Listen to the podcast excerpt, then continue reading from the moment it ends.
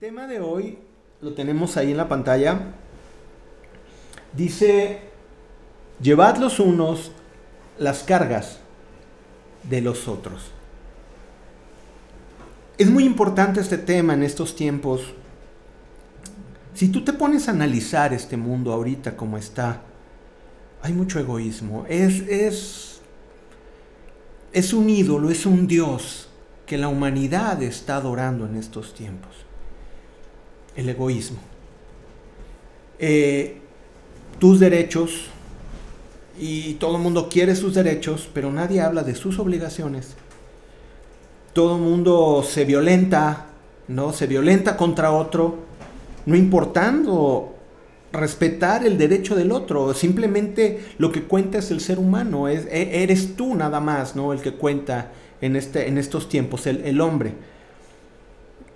Dice la palabra de Dios eh, que en los últimos tiempos se aumentaría la maldad.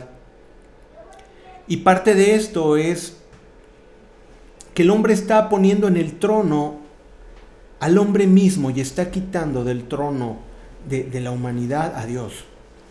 Entonces ahora el hombre pretende ser más bueno aún que Dios, ¿no? En su, en su ignorancia o en su maldad, ¿no? Donde eh, él decide qué es lo bueno, el hombre decide qué es lo bueno, ya la palabra de Dios no cuenta, sino el hombre ya decide lo que es bueno y, va cambiando ¿no? esos valores que el hombre pone. Ya se adoran cosas que antes no se adoraban, eh, el entretenimiento, la diversión, todo tiene que ser entretenido, divertido, si no, no nos gusta. O sea, ya algo aburrido, ya no, ya todo tiene que estar así, y todo tiene que ser divertido, y todo tiene que ser entretenido, y a veces eh, eh, quitamos de nosotros los valores importantes que es el meditar, el pensar, el ayudar, el dar. Y por eso es que en esta noche venimos a hablar acerca de esto. En esta noche hablamos llevar los unos las cargas de los otros. Pero vamos a verlo y, en el contexto de este versículo. Y para terminar la introducción quiero comentarte, el Señor me habla de qué decirles a ustedes, me habla de muchas maneras. En algunos momentos me habla por temas muy largos, muy grandes, como fue el de la familia, me habla a veces en el momento el tema que hay que hablar, ¿no? Por las circunstancias. Y estaba este domingo, lunes, meditando y Señor, siempre le pregunto, ¿qué quieres hablar a los muchachos? Eh, empezamos una nueva serie, Señor, ¿tú qué quieres hablar al corazón? Y, y no, el Señor no me, no me respondía y era bien curioso porque siempre como que escucho algo, ¿no?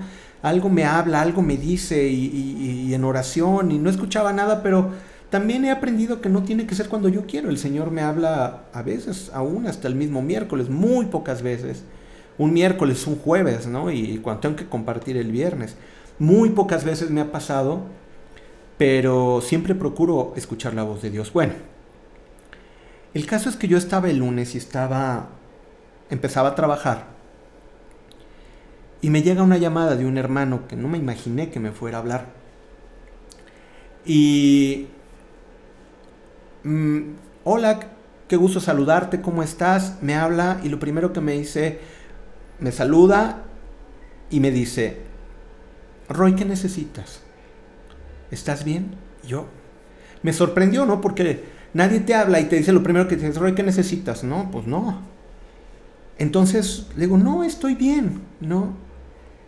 Y es que me dijo, no, es que estaba orando y el Señor me, me guió a preguntarte esto, que qué necesitabas. Y bueno, esto me llamó mucho la atención, cosa que le di muchas gracias a Dios, eh, glorifico el nombre de Dios por hermanos como ellos que, que, que, de repente son sensibles a la voz de Dios o comúnmente son sensibles a la voz de Dios y, y pueden decirte, y ya platiqué con él y en ese momento me puso a pensar, ¿no? Gracias a Dios hay muchas cosas que están suplidas de alguna u otra manera. No nos sobra ni nos falta, sino todo está en orden, pero sí había algo. Y ya se lo expuse y le pedí oración por eso, porque realmente lo que necesitaba era apoyo en oración, por muchas cosas que el Señor hablaba a mí. y, por muchas cosas que tenía en la cabeza, al grado de decir que no había podido dormir porque tenía cosas que estaban inquietándome, ¿no? Y, que, que me apoyara en oración. Cuando yo cuelgo con este hermano, el Señor me dijo, habla de eso. Y yo, ahora ya te entiendo, Señor. Qué importante fue para mí que alguien me ayudara a cargar eso que yo tenía. Y fue de manera espiritual, y es de manera espiritual. Yo oro, Él ora por mí y, y, soy fortalecido en la necesidad que yo tengo. Entonces, eso me, me, levantó mucho. Y me vino el versículo luego, luego, este de, de Gálatas 6.2, ¿no? Cuando dice, y vamos a leerlo, Gálatas 6.2, este es el versículo que Dios puso en mi corazón, y aquí arrancamos. Y es un versículo muy corto, pero fíjate bien qué hermoso. A mí me encanta la palabra de Dios, espero que a ti también. Dice, sobre, sobrellevad los unos las cargas de los otros y cumplid así la ley de Cristo. Pequeño, pero poderoso. Y lo vamos a ir explicando. Sobrellevad los unos las cargas de los otros y cumplid así la ley de Cristo. Y para poderlo entenderlo, ¿qué te parece si lo vamos desglosando de una manera sencilla? Vamos desglosando estas pocas palabras en este renglón y vamos viendo qué es lo que el Señor nos quiere decir y por aquí vamos a iniciar. Eh, ciertamente la primera palabra es sobrellevar, pero yo quiero que empecemos con la palabra cargas. ¿Qué son las cargas que el hombre tiene? Yo creo que cuando pensamos en esta palabra cargas en una persona, obviamente pensamos en un hombre, en una mujer, con un bulto muy grande, ¿no? Que está cargando, en, algo muy pesado, en algo muy difícil, ¿no? De manera natural, o sea, pensamos, un hombre está llevando una carga muy pesada, pues es fácil que nuestra mente, y muy natural, que imagine a alguien cargando algo muy pesado. Eh, pero me puse a pensar y a meditar, cuando alguien está cargando algo muy pesado, pasan varias cosas que podemos llevarlo al campo espiritual. Y vamos, vamos viéndolo de lo natural a lo espiritual de esta manera. Cuando una persona lleva una carga muy pesada, no puedes caminar normalmente. No caminas normalmente, lo haces lento y con dificultad. Yo no conozco a alguien que cargue un saco de cemento, ¿no? Y camine como si no tuviera nada. Llevar 50 kilos cargando, pues obviamente te modifica tu manera de, caminar. Ok, yo sé que me dirás, no, yo he visto albañiles que casi corren con él. Ok, estamos hablando de un profesional, de lo que hace, ¿no? Pero cualquier persona que lleve un saco muy pesado, una carga muy pesada, no puede caminar. Normalmente no caminas diferente. Tu caminar es diferente.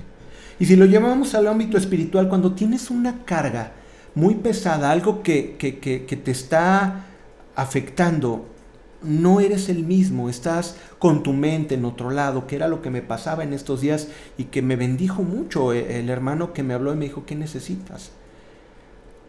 Pero cuando, cuando llevas esa carga caminas diferente, caminas con dificultad. Dos, no puedes avanzar lejos. ¿Estás de acuerdo? Cuando estás cargando algo muy pesado, no me digas, hay camino. La misma distancia con un saco de cemento que sin un saco de cemento, que nadie me venga con eso. Obviamente, el que lleva un peso muy fuerte, muy grande, o el peso que sea, no puede llegar tan lejos como el que está libre, como el que está sin nada. ¿Y qué pasa? ¿Qué pasa cuando alguien tiene algo muy pesado? Los demás te dejan. ¿Por qué? Porque ellos van caminando a su paso normal. Pero tú sientes que te vas rezagando. Y tú sientes que te vas rezagando. Y cuando alguien tiene una carga muy pesada, se va rezagando. Y luego ves que todos están en otro, en otro ámbito, están celebrando y festejando y felices. Y, y tú que tienes una carga no puedes estar igual que ellos. Tú los ves de lejos como si ellos ya lo hubieran vencido. Cada uno tiene sus cargas en sus tiempos diferentes. Pero ciertamente se te adelantan cuando tú vas cargando algo. Ahora, cuando tú cargas algo muy pesado, es muy doloroso y te fatigas. No me digas que no, pues por más que te pongas una almohada y te pongas algo pesado, va a llegar el momento en que el peso te va a empezar a lastimar. Y el peso nos lastima. Y espiritualmente cuando tenemos algo pesado nos empieza a lastimar. Empieza a lastimar nuestra vida. Y cuarto, cuando tienes algo muy pesado y estás cargando algo muy pesado, es muy fácil desanimarte y pensar en la derrota. Y esto es de lo más común cuando alguien tiene una carga muy pesada, cuando tiene algo que, no se puede quitar. Y dice eh, eh, la persona, no, pues ya todos llegaron primero, yo estoy solo con esta carga, no puedo quitarme esta carga, he luchado, eh, le he batallado, en la necesidad, en lo sentimental, en muchas cosas. O sea, son cargas que, ves a los demás que lo lograron y tú dices, no, hasta aquí llego. Ciertamente las cargas, muchachos, nos hacen caminar diferente, no llegar lejos, estar adolorido y fatigado y desanimado. Pero aquí es donde, donde este versículo nos empieza a dar a entender qué es lo que el Señor nos está diciendo. Que hay gente cargada. Hay gente cargada. El problema, por lo que hablábamos al principio, el problema es que cuando solamente estamos rodeados por el egoísmo, no te puedes dar cuenta que hay otras necesidades. El egoísmo es una venda que no te deja ver a los demás. El egoísmo no sé si sea una venda o un espejo que no te deja ver, porque solamente te ves a ti, te ves a ti y te ves a ti. Y cuando tienes el egoísmo, solamente tienes un espejo y caminas con un espejo enfrente. Y no te deja ver nada que no seas tú. Y ese es el egoísmo. Cuando la gente está pasando cosas peores que tú, pero sin embargo estás tan ensimismado estás tan lleno de ti, solamente viendo tu necesidad, que no te das cuenta que hay gente que tiene también cargas muy pesadas. Y esto es muy importante. Esto es lo que la palabra que nos está hablando aquí, eh, Dios en, a través de Pablo en Gálatas, eso es lo que nos está diciendo. Date cuenta que hay gente que tiene cargas muy pesadas y a veces más pesadas que tú. Ahora, ¿qué podemos referirnos aquí como cargas? Aquí vamos a entrar en materia. Las cargas son aquellas necesidades, preocupaciones, opresiones, limitaciones, carencias y dos, tres más. Son una necesidad, una opresión, una preocupación, estás limitado por algo, hay carencias en tu vida y todo eso se vienen y se convierten en cargas para ti. A veces tu necesidad económica no te puede hacer caminar normal. Quisieras, pero tienes una necesidad económica. O tienes una limitación, eh, eh, puede ser física, puede ser cognitiva, puede ser de muchas maneras. Puedes tener eh, problemas para socializar. Tú dices, para muchos es un problema el socializar. ¿Por qué? Porque es una limitación que tiene, no tiene la apertura que tienen otros, ¿no? Conozco chicos que no sé, salen y ya están hablando con el árbol, con el pajarito, con el vecino, con el policía, con todo. Y encuentran tema de plática. Y yo los veo y digo, wow, tan tremendos. Y yo acá nada más, buenas tardes, buenas tardes. No nos saluda a los árboles, ¿verdad? Pero sí, buenas tardes. O sea, saludas ahí a, las personas, ¿no? Hay gente que tiene más, más capacidad y habemos unos que estamos medio limitados, no te digo que, lo mío es cerrado, pero hay personas que sí están muy cerradas en su relación con las demás personas, les cuesta mucho trabajo socializar.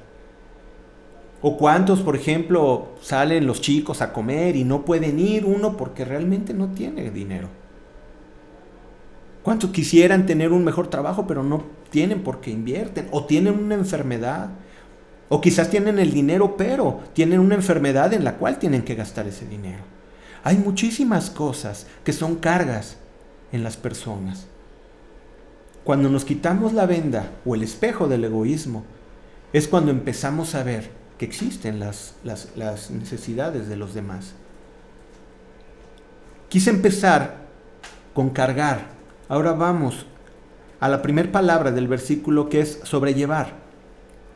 Dice sobrellevar las cargas, sobrellevar los unos las cargas de los otros, sobrellevar. Ahora, es muy interesante que aquí Pablo no dice lleva las cargas, no, lleva las cargas de los otros. Fíjate bien, no te está diciendo lleva la carga de otro. Porque si te fijas más adelante en el 6.5, dice, cada quien es responsable de su propia carga. Y no es contradictorio, lo que nos está diciendo, claro, cada quien va a ser responsable de su carga, pero lo que te está pidiendo es que tú le ayudes a cargar a aquel que tiene una carga muy pesada. Y a esto es a lo que se refiere. Este prefijo sobre te, te habla de que no vamos a cargar la carga de otro. No, no, no, no. Y te voy a decir por qué es importante saber esto. Porque hay gente que toma la carga de alguien y se empieza a angustiar de más. Y empieza, no, tú le vas a ayudar, pero no vas a tomar su carga. Este es un punto. Punto número dos, hay gente que dice, estoy muy cargado y lo que quiere es pasarle la carga al otro y este tirarse a la hamaca hay los dos extremos. Gente que ayuda a otros y se agarra su carga, no. Tú le ayudas a sobrellevar su carga, no a, cargársela por él. Y tú que tienes una carga pesada y pides ayuda, no te está diciendo que se la vas a poner a otro. Por eso viene en el 6.5, cada quien es responsable de su propia carga. ¿Ok? Entonces, es importante saber esta palabra sobrellevar porque lo que nos está diciendo es que le vas a ayudar a tu hermano, le vas a ayudar a otra persona. Ok, cuando Dios nos dice sobrellevad, ¿qué es lo que nos está diciendo? A ver si me puedes, eh, lo puedes pensar. ¿Cómo me encantaría verlos a todos y decir, a ver, ¿qué, opinan? ¿Qué piensan? Eso me encantaba de la parte presencial. A ver, allá tenemos el, en la fila 2. Cuando decimos sobrellevad, lo que el Señor nos está diciendo es ayuda ayuda a la persona. No es resuélvele el problema en un extremo, no es ignóralo, sino lo que te está diciendo en el centro es, en el equilibrio, ayuda. Dios te ha puesto a ti para ayudar a alguien. Dios te ha puesto para ayudar a alguien. Cuando ves la necesidad del otro. Ayudar es tener interés personal por el bien de alguien. Te lo voy a volver a repetir, es tener interés personal propio tuyo por el bien de alguien. Es sentir preocupación. ¿Tú te preocupas por alguien que no seas tú? Espero que sí. Porque hay gente muy egoísta que solamente ve a ella, a esa persona y nada más. A él, a ella. Necesitas sentir preocupación por una persona. Es poner completa atención a su necesidad. Preocúpate por la necesidad de alguien. Ve la manera en que puedes ayudarle a suplir alguna necesidad. No le resolverás el problema, pero sí le puedes ayudar. Y también es observar, proveer y mantener en seguridad a otra persona.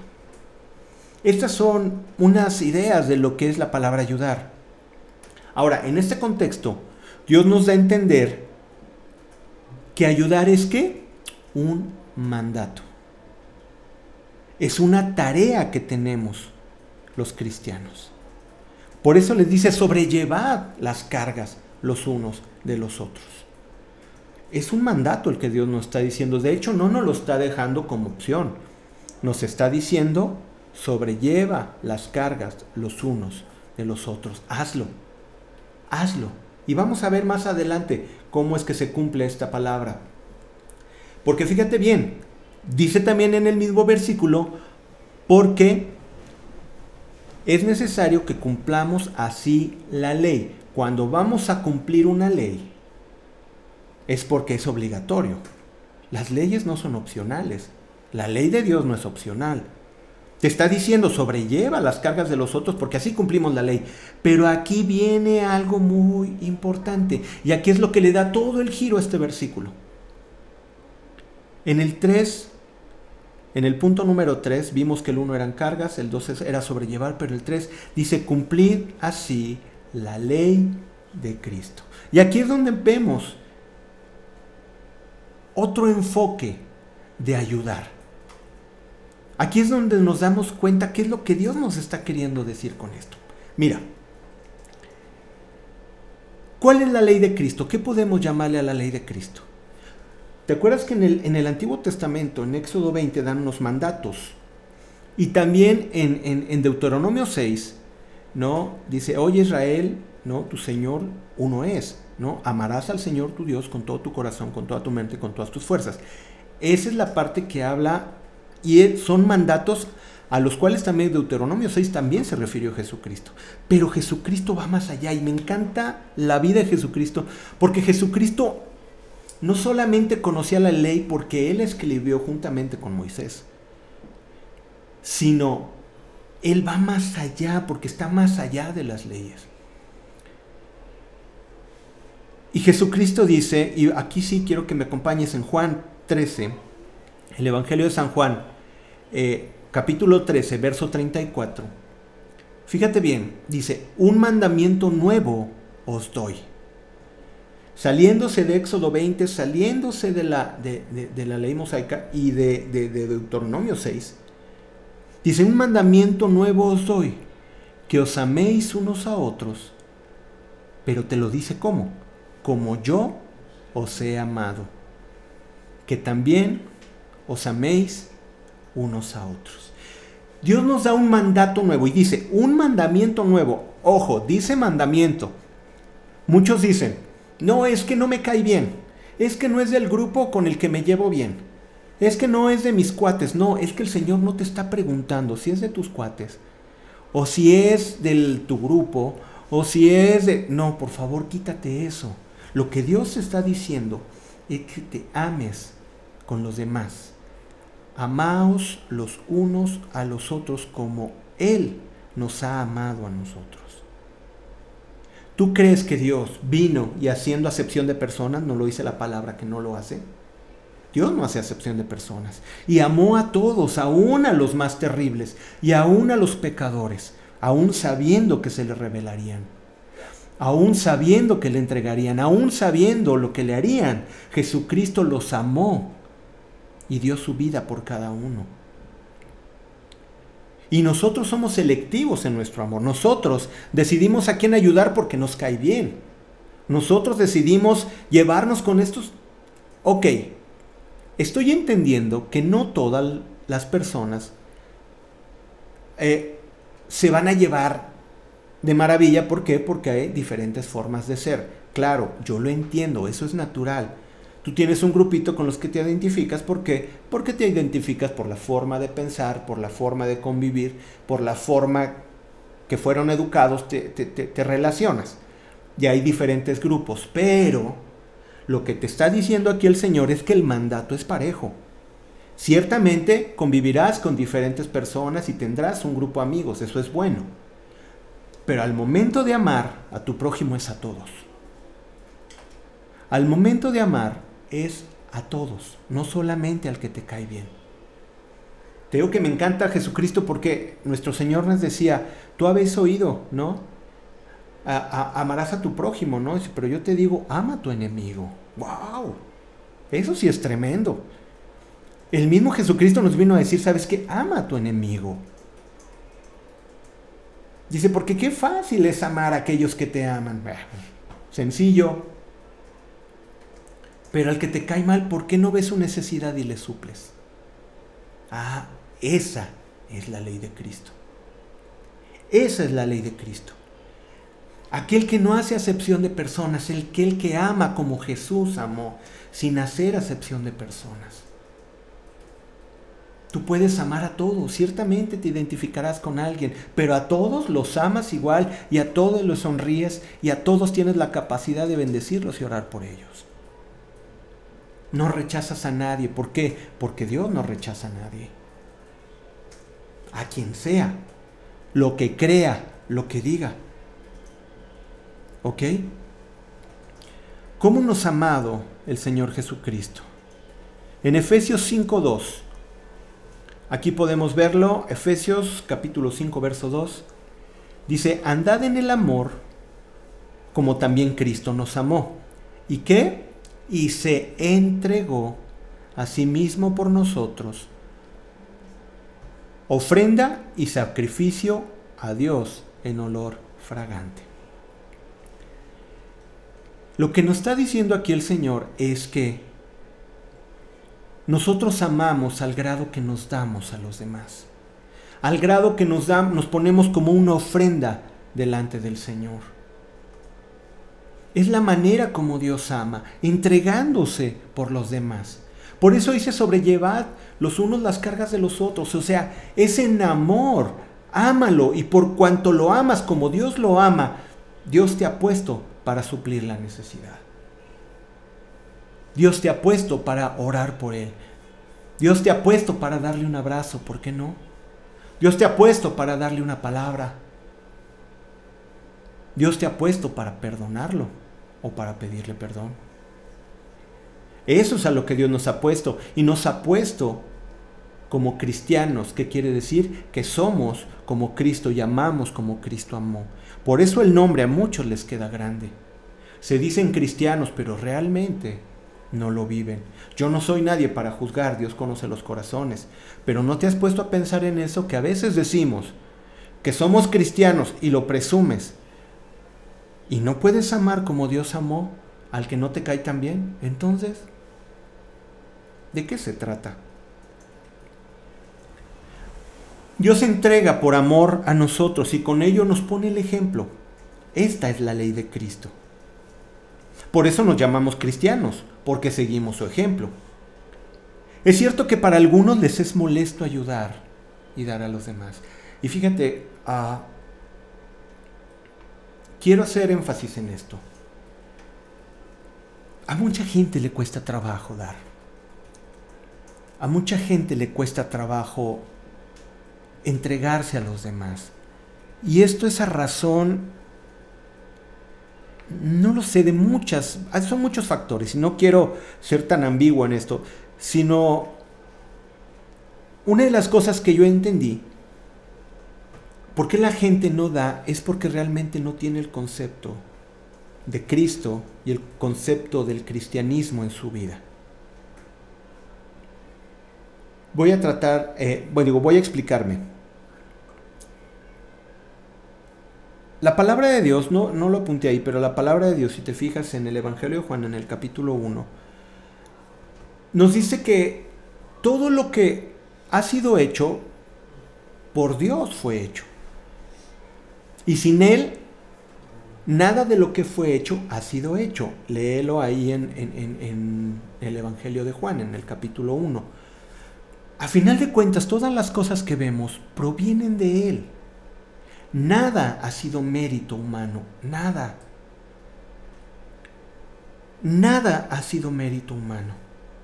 Y nosotros a veces pensamos que sí. Cuando nosotros, en nuestro egoísmo, hacemos aún a un lado a Dios, pensamos que nosotros somos los autores de las cosas que a veces tenemos. Cuando tienes que entender que todo lo que tienes, voltea a tu alrededor, todo lo que tienes o todo lo que Dios te ha permitido estar en el país donde estás, con la familia que te ha tocado, con las cosas que han sido bendición para tu vida, no han sido por ti. Son por Dios. Son bendición de Dios. Entonces por eso es que la gente le cuesta trabajo dar. La gente le cuesta trabajo dar porque piensa que es mérito suyo. Y realmente no entendemos que todo viene de Dios. Fíjate bien, en Primera de Crónicas, acompáñame en, el capítulo 29, verso 14, eh, dice, porque ¿quién soy yo y quién es mi pueblo para que pudiésemos ofrecer voluntariamente cosas semejantes? Está hablando David cuando pide la ofrenda para la construcción del templo, te doy el contexto, eh, y lo vuelvo a leer. Eh, David pidiendo a la gente eh, para, la construcción del templo por, por, dádiva voluntaria. David dice, porque ¿quién soy yo y quién es mi pueblo para que pudiésemos ofrecer voluntariamente cosas semejantes? O sea, decía, ¿quiénes somos nosotros que hemos recibido todo y te estamos dando? O sea, ¿cuándo se volvió algo voluntario? ¿O cuándo se volvió algo que nos está quitando? Por el contrario, fíjate bien lo que dice más adelante, pues todo es tuyo y de lo recibido de tu mano te damos. David tenía muy claro esto, pues todo es tuyo y de lo recibido de tu mano te damos. Por eso dice, ¿por qué? ¿Quién soy yo y quién es mi pueblo para que pudiésemos ofrecer voluntariamente cosas semejantes? A final de cuentas te damos lo que tú nos diste. Y cuando tú le das a otra persona, no estás dando de lo tuyo, sino estás dando de lo que Dios te dio. Y cuando te cambia la perspectiva de esto, vas a poder empezar a ser generoso y empezar a dar. Porque vas a dejar de aferrarte a las cosas materiales como si fueran tuyas. Y tienes que aprender que las cosas materiales no son tuyas, sino, como decía David, pues todo es tuyo y de lo recibido de tu mano, de eso te damos, Señor. Ahora, yo sé porque lo he escuchado Muchos dirán, eh, pero mi trabajo me costó. No sabes lo que me ha costado ganar esto. No sabes lo que me he esforzado para construir. Así bien, Nabucodonosor no está también ahí, pero eh, no sé si recuerdas ese, ese pasaje de Nabucodonosor cuando dice, ¿no es acaso esta la gran Babilonia que yo edifiqué con la fuerza de mi mano? ¿Con la grandeza de mi poder? Y dice la palabra de Dios, Dice, y todavía estaba la palabra en su boca cuando fue contado entre las bestias del campo. Fíjate bien, nadie puede decir que ha sido grande por sí mismo si Dios no le hubiera dado la grandeza. Escucha bien este versículo en Deuteronomio capítulo 8, versos 17 y 18. Fíjate bien lo que dice. Ah, y digas en tu corazón, mi poder y mi fuerza de mi mano me han traído esta riqueza. Sino acuérdate de Jehová tu Dios, porque Él te da el poder para hacer las riquezas, a fin de confirmar su pacto que juró a tus padres, como en este día. A ver, Rafa, ¿me puedes decir el 16? Ah, no, no está bien, perdón. El Señor está diciendo aquí, no digas en tu corazón, mi poder y mi fuerza me han traído esta riqueza. No se te ocurra decir eso. Sino acuérdate de Jehová tu Dios, porque Él te da el poder de hacer las riquezas, a fin de confirmar su pacto que juró a tus padres, como en este día. No digas en tu corazón, mi poder y mi fuerza de mi mano me han traído esta riqueza. No lo digas. Porque realmente solamente ha sido Dios el que te ha dado la capacidad. Tú te has preguntado por qué han prosperado tanta gente y gente que no conoce a Dios. Bueno, a final de cuentas muchos han prosperado y, en eso ha sido bendecido mucha gente abajo de ellos. No es por ellos, es por la gente que ha sido beneficiada por el trabajo que le dan ellos. Entonces, a final de cuentas es Dios quien te da el poder de hacer las riquezas. Solamente es Dios. Solamente su gracia, solamente su misericordia. Entonces, cuando tú ayudas, ¿qué es lo que haces? Es dar de lo mucho que Dios te ha dado.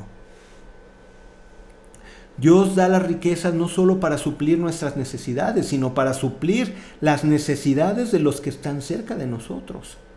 Y principalmente, ¿a quién? a los hermanos. Dios se preocupa por su pueblo y aún así hace referencia de que tenemos debemos de tener atención con los de la casa del Señor, con aquellos que son nuestros hermanos. ¿Quieres escucharlo? En Gálatas 6, 9 y 10 dice, no nos cansemos, y es padre esta palabra porque dice, no nos cansemos, tú haces el bien, sí, no te canses. Oye, pero he hecho mucho, no te canses. No te canses, no nos cansemos pues de hacer el bien. Porque a su tiempo, fíjate bien, a su tiempo segaremos si es que no desmayamos. En su momento, chicos, eh, vamos a cegar todo aquello que sembraste. Ahora, yo te quiero hacer una pregunta. Todos los árboles son diferentes, ¿verdad? Todos tienen una manera de crecer diferentes. Todas las semillas crecen y germinan de manera diferente, ¿sí o no? No puede lo mismo un frijol que un eucalipto o que un sauce o que un naranjo o que todas las semillas, ¿no? Todas las semillas germinan de diferente manera. Muchos siembran una semilla y quieren que a los tres días ya venga la respuesta. No, las semillas son diferentes, muchachos. Tú siembras una semilla y quizás a los años, no quizás, seguramente a los años, porque es palabra de Dios, seguramente a los años lo verás, pero muchas veces no es en automático y muchos se desesperan. Señor, yo te he servido, yo te he dado, ¿y cuándo va a venir la respuesta? Déjame decirte una cosa, de entrada si haces esa pregunta no es correcto. Porque cuando tú das, tienes que hacerlo por amor y no por esperar nada. ¿Cuántos hemos cometido ese error? Yo puedo levantar la mano y decirte, Señor, pero es que te he servido, lo dije en algún día, te he servido tanto tiempo y no veo las cosas hasta que el Señor me dijo, mira, porque me serviste y si me serviste pensando en eso, perdiste tu tiempo. Tú tienes que servirme por amor. De hecho, estaba leyendo con mis hijas esta semana, estaba leyendo la Biblia, nos sentamos en las noches a leer un pedacito de la Biblia y a orar un rato. Y estábamos en esa noche y el Señor me confirmó esto. Un, un, escriba viene y le dice al Señor, Señor, permíteme que te siga. Y le dice el Señor, mira, las zorras tienen madrigueras y las aves tienen nidos. Dice, pero el Hijo del Hombre no tiene donde recostar su, su cabeza. El mismo Dios del cielo hecho hombre no tenía ni siquiera dónde quedarse. Y tú piensas que por dar poquito ya te mereces mucho. No. Ni siquiera has dado la décima parte, la quinta parte o el 1% de lo que el Señor Jesucristo hizo por nosotros aquí en la tierra. Entonces, ¿cómo te pones a exigirle, Señor, ya quiero ver eh, eh, eh, germinado esto? Y aún así el Señor te lo promete porque esa es su misericordia. Dice, a su tiempo cegaremos si es que no desmayamos. Entonces, cuando tú des algo, no esperes recibir algo de Dios. Ya tienes la recompensa de haber entendido que estás haciendo la voluntad del Señor al dar, que estás haciendo la voluntad del Señor al bendecir a otra persona. Ese debe ser tu gozo cuando veas que un enfermo le pudiste comprar la medicina que sea tu gozo. Cuando pudiste ayudarle a una persona a cargar algo pesado. Cuando pudiste ayudarle a pagar una deuda a un hermano que realmente lo necesitaba. Cuando le ayudaste a estudiar a alguien. Cuando fuiste al hospital a visitar a alguien que estaba enfermo. Tu gozo tiene que ser que honraste a Dios y que obedeciste su palabra. Y ese es el gozo esa es la ley de Cristo, muchachos. Las cosas que hacemos al llevar las cargas de los otros se hace por amor. No tiene que ser gravoso. Aquella persona que solamente piensa en las riquezas y lo que piensa en el dinero va a tener, si quiere agradar a Dios, un trabajo muy grande. Y si no, pregúntale a Saf en el Salmo 73. Ahí puedes leerlo, lo que cuesta tener el corazón en las riquezas y ver que el Señor no da la respuesta. ¿Por qué? Porque tienes tu corazón en las riquezas. Cuando demos, démosle conforme a la ley de Cristo. Hagámoslo de corazón, por amor. Y en el 10 dice en Gálatas 6, 9 y 10, en el versículo 10, así que según hermanos tengamos oportunidad, Ojo, te está diciendo que no es solamente todo el tiempo, ¿no? A veces que tendrás oportunidad. A una persona le hacen falta mil pesos, vamos poniendo un ejemplo, y tú tienes nada más 100 para darle, dale esos 100. No tienes que suplirle todo porque es conforme a tu fuerza, conforme a tu necesidad. Pero si tú tienes 100 mil pesos y a alguien le falta mil y les das 100 pesos, entiendes que ahí estás fallando. Si me entiendes, es muy claro y es muy sencillo. Conforme tengas oportunidad, da. Algunas veces, y mi esposa aquí te lo podrá decir, pudimos bendecir a mucha gente de una manera más generosa. Y ahora lo hacemos de la misma manera generosa, pero en otra cantidad, porque hay tiempos. Conforme tus fuerzas, conforme tu oportunidad, tú, da. Tampoco te condenes porque es que no tengo que dar. Mira, tienes tiempo. Déjame decirte algo. Y quiero hacer un paréntesis en esto que ahorita Dios lo pone en mi corazón. Estamos ahorita apartados, eh, confinados, quédate en casa, como tú quieras llamarle. Ciertamente no hemos visto nuestra familia de jóvenes adultos, no la hemos visto constantemente. Has visto una parte y luego has visto a otra y a veces a uno y a veces a otro. Es normal. Ya con que se está restableciendo poco a poco eh, las actividades. Pero te aseguro que hay gente que no has visto y que alguna vez en la reunión de jóvenes tú le hablaste, tú la saludaste o lo saludaste. ¿Te has tomado el tiempo de mandarle un mensaje y decirle, hola, ¿cómo estás? Como este hermano que de veras Dios lo usó para hacerme entender esto. Roy, ¿qué necesitas? Y yo le dije, necesito que me apoyes en oración porque tengo esto y esto y esto. Mira, alguien cargó conmigo. Y ese hermano fue obediente. No voy a decir su nombre. ¿Estás de acuerdo? ¿Por qué? Porque la gloria es para Dios, no es para el hombre. Él lo sabe y esa es su recompensa. Y si ahorita lo está escuchando, es su recompensa. Y Dios es glorificado. Pero él fue sensible a la voz de Dios y de repente de no hablarme en mucho tiempo, Roy, ¿qué necesitas? ¿Tú le has hablado a alguien en este tiempo que no sea tu amigo, que no sea tu cuate de todos los días, que, mm, que no sea a los cercanos. ¿Le has hablado a alguien? ¿Te has preocupado por alguien? Ok, primero la familia del Señor. Ahorita lo vamos a, a leer. Pero estoy hablando de un familiar. Muchos tienen a su abuelita y ni siquiera la han visto en años. Es que no sabes lo que me hizo. No, no estoy preguntando lo que te hizo. Te estoy preguntando si la has saludado, le has hablado, la has bendecido. Recuerda que no es por merecimiento, porque ningún hombre es perfecto. ¿A quién le has hecho bien en estos días de pandemia? ¿A quién le has dado algo? Hay gente que ha perdido su trabajo. ¿Le has hablado por lo menos para decirle, sabes que necesitas algo? Oro por ti, si compro, voy al Oxxo y compro dos barras de pan, cuenta con una.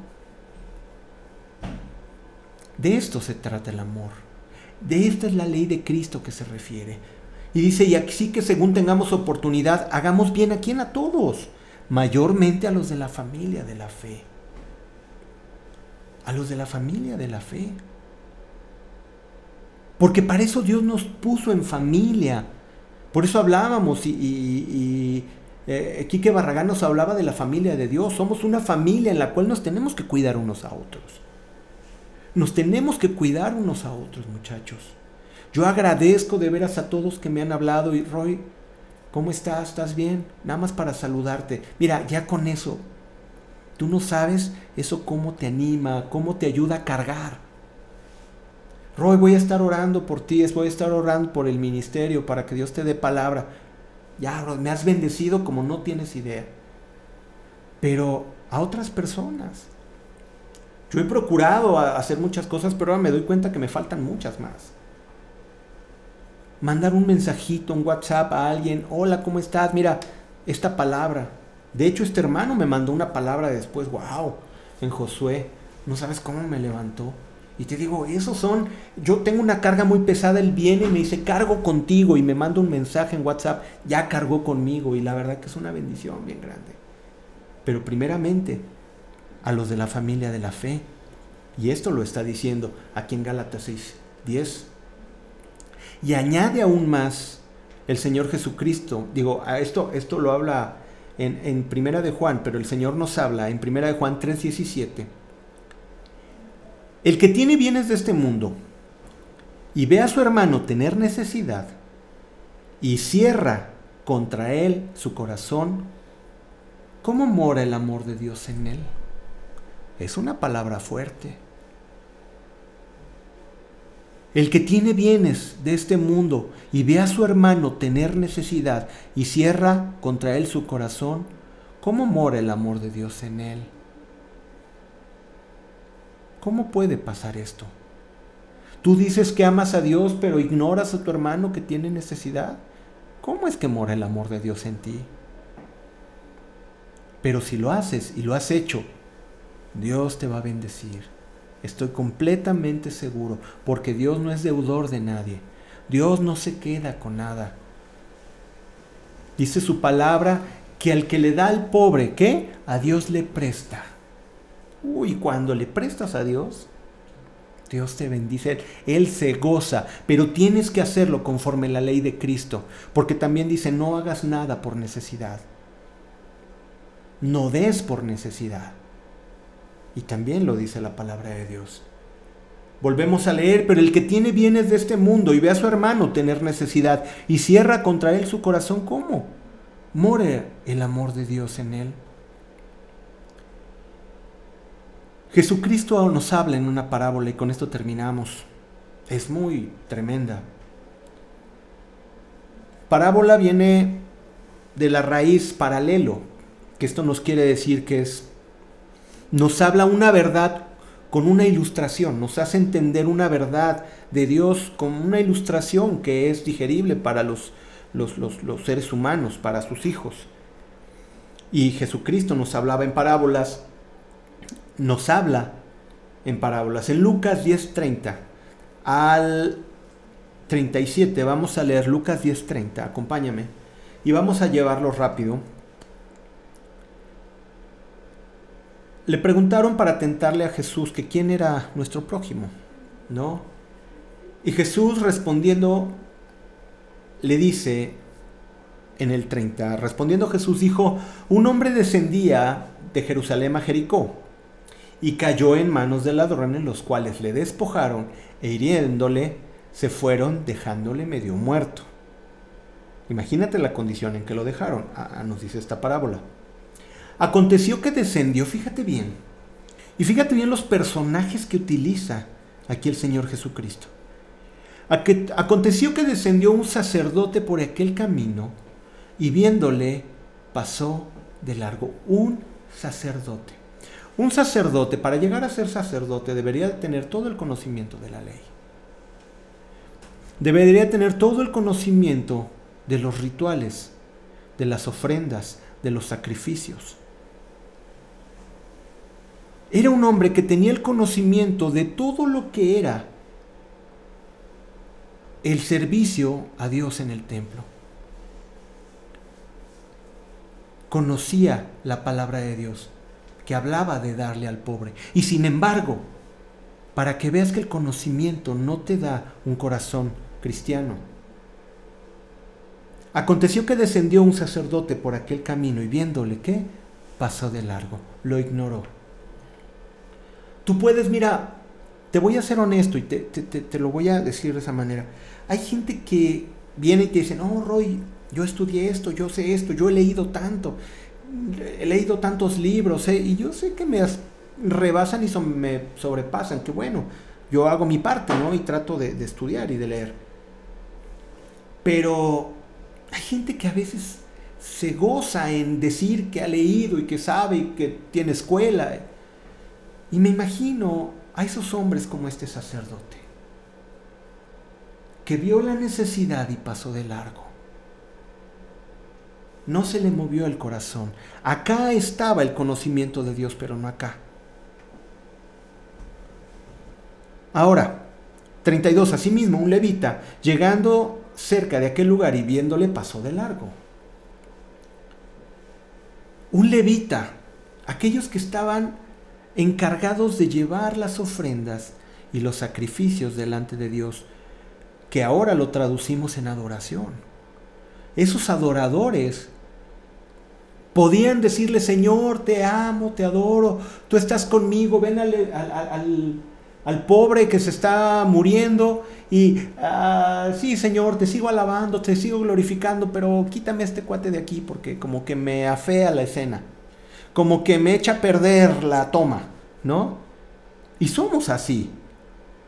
Queremos presumirle a todos que somos espirituales, pero cuando realmente se te pone la oportunidad de ser como Cristo, lo ignoras. Y eso es tristísimo. Pero fíjate bien en el 33. Pero un samaritano que iba de camino, un samaritano, los samaritanos no se llevaban con los judíos. De entrada los tenían como impuros y no se diga los sacerdotes y los levitas, los tenían como lo peor de lo peor porque adoraban otros dioses y combinaban su adoración con Dios junto con otros dioses asirios. Era una cosa que los judíos nomás con los samaritanos no se llevaban. Pero fíjate bien, el Señor Jesucristo, ¿a quién nos pone de ejemplo?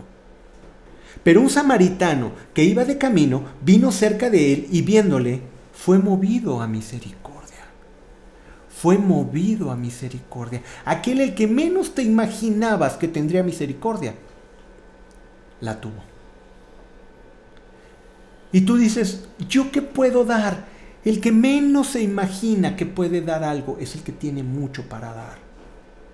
Seguramente conoces a alguien de la familia del Señor o quizás que no está dentro de la iglesia que necesita que le eches la mano, que necesita que le ayudes.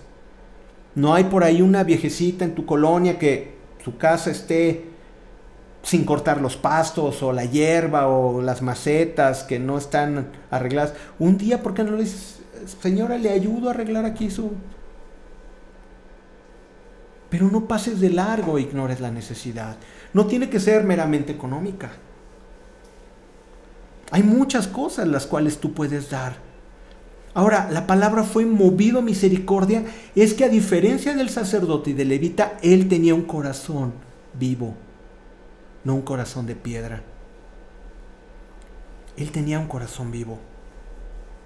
Y acercándose, fíjate bien, una, vendó sus heridas, echándoles aceite y vino, o sea, aparte lo curó y poniéndole en su cabalgadura, lo, lo puso en su lugar en el que venía él, lo puso a él y lo llevó al mesón y cuidó de él. No solamente fue movido a misericordia, porque muchos dicen, ay Señor, alguien tiene necesidad, déjame orar por el Señor, bendícelo. No, hay veces que si no tienes nada, pues ora por él, ¿no? Y si tienes, ora por él, pero también dale porque de eso se trata. Si tú tienes riquezas de este mundo y ves que tu hermano tiene necesidad, ¿cómo mora el amor de Dios en ti? De esto se trata el amor, muchachos, hermanos. En ver la necesidad del otro y ser movido a misericordia. Y no solamente eso, sino le dio. Fíjate bien qué hermoso. En el 35, al otro día, o sea que lo cuidó todo el día completo todo el día completo lo cuidó. Al otro día, al partir, sacó dos denarios y los dio al mesonero y le dijo, cuídamele, y todo lo que gaste de más, yo te lo pagaré cuando regrese. Este es el amor, este es cumplir la ley de Cristo, amar los unos a los otros como Dios nos ha amado a nosotros seguramente ahorita donde estás te está pasando a alguien en la cabeza. Y si no, ruego a Dios porque eso pase. Fíjate bien quién tiene necesidad. Y sin que nadie lo sepa más que tú y Dios, bendícele. Y no lo pongas en el Facebook, por favor. No lo pongas ahí en tus contactos del WhatsApp. Ay, acabo de bendecir a alguien, por favor.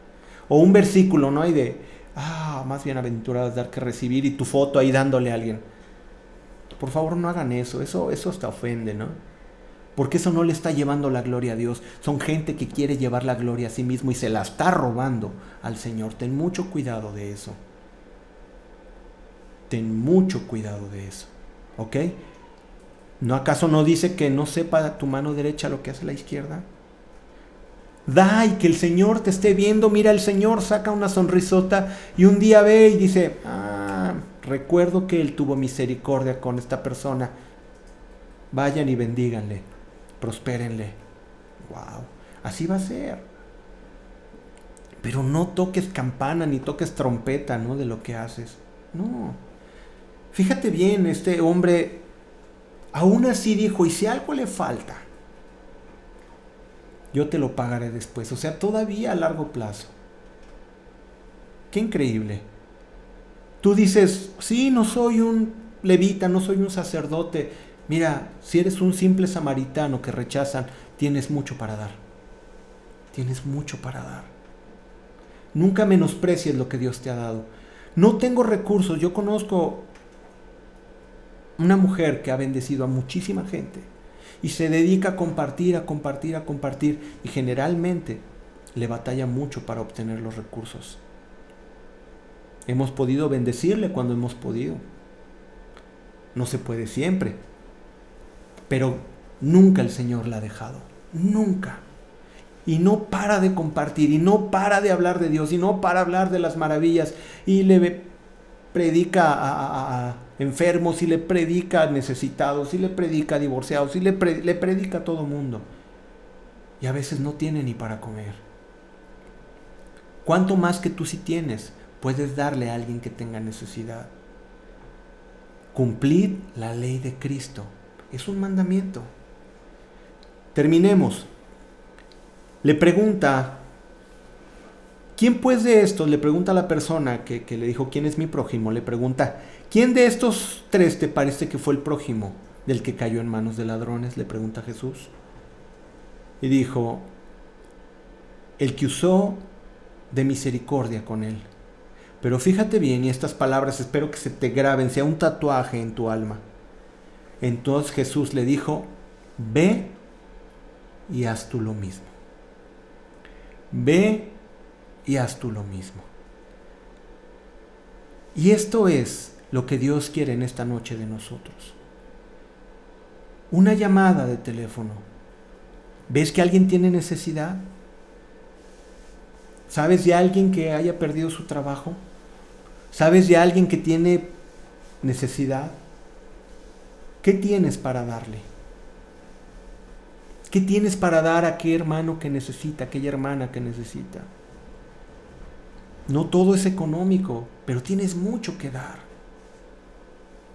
Dios te está llamando a dar. Ve y haz tú lo mismo, dirígete hacia aquel que Dios ha puesto en tu camino.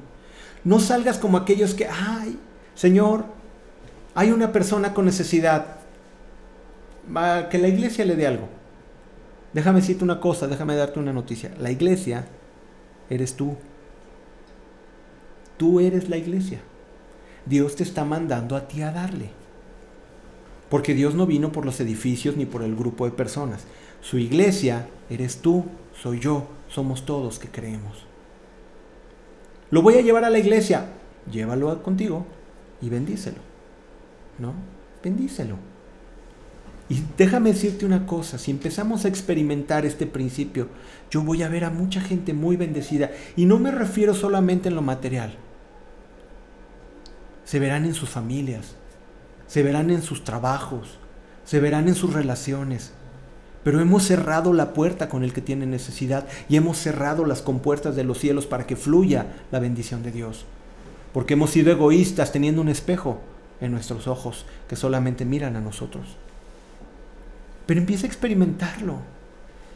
Empieza a experimentarlo y vas a ver la bendición de Dios. Echa tu pan sobre las aguas y volverá y el Señor dice que te dará lo mejor del trigo, de la miel de la peña. El Señor te dará lo mejor del trigo. Dios se goza en bendecir a su pueblo. Dios se goza en derramar bendición hasta que sobre y abunde. Dios se goza en dar, pero tiene que ser desatado cuando cumplimos la ley de Cristo. Y esa ley de Cristo es sobrellevar las cargas los unos de los otros. Así es como funciona. Déjame cerrar con estos versículos en Juan 15, 12, 13 y 14. Vamos a leerlo y cerramos este, este tiempo.